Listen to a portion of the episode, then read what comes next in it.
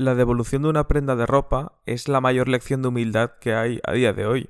La figura de autoridad en esta escena es un chaval de unos 17, 18 años al que tú, humildemente, como un mendigo de la Edad Media, tienes que pedir Monseñor, por favor, permítame hacer la devolución de estos míseros pantalones. Y él te mira de arriba abajo y en función de cuánto haya discutido con su novio hoy, te lo devuelve o no. Ese tío es la puta ley en este contexto. Es una figura de autoridad terrible. En cambio, si el artículo a devolver no es una prenda de ropa y es comida, la cosa cambia. El otro día un pastelero me ofreció un ticket después de comprar una tarta. Y dije, vamos a ver, ¿en qué mundo voy a utilizar yo este ticket? Porque solo vas a aceptar la devolución de la tarta si está entera. Pero entonces, ¿para qué la he comprado? O sea, las cosas todavía no están tan mal como para que vaya a pavonearme con una tarta por la calle.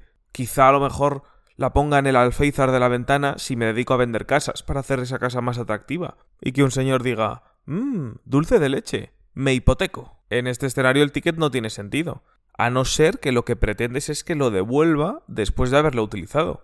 Pero entonces solo vas a conseguir que aparezca un señor con un excremento en la mano pidiendo dinero. La autoridad, en el caso del trabajador de la tienda de ropa, es muy alta y del pastelero es muy baja. Ellos tienen poder sobre ti, poder real, pueden hacer cosas contigo. No tienen autoridad moral, no es el caso de aquel que te dice, bueno, yo a San Fermines voy, pero no bebo porque yo soy un corredor profesional.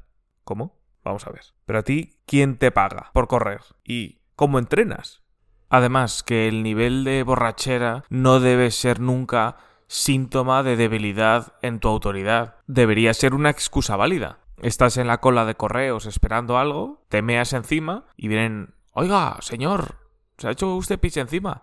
Ah, perdona, perdona, es que estoy súper drogado. Perdona, ¿eh? Ah, nada, nada, nada, perdóname a mí, discúlpeme. En todos estos campos, la autoridad puede ser arrebatada. El único tipo de autoridad que jamás le pueden quitar a nadie es la autoridad en la imaginación. No te puedes negar. Veámoslo.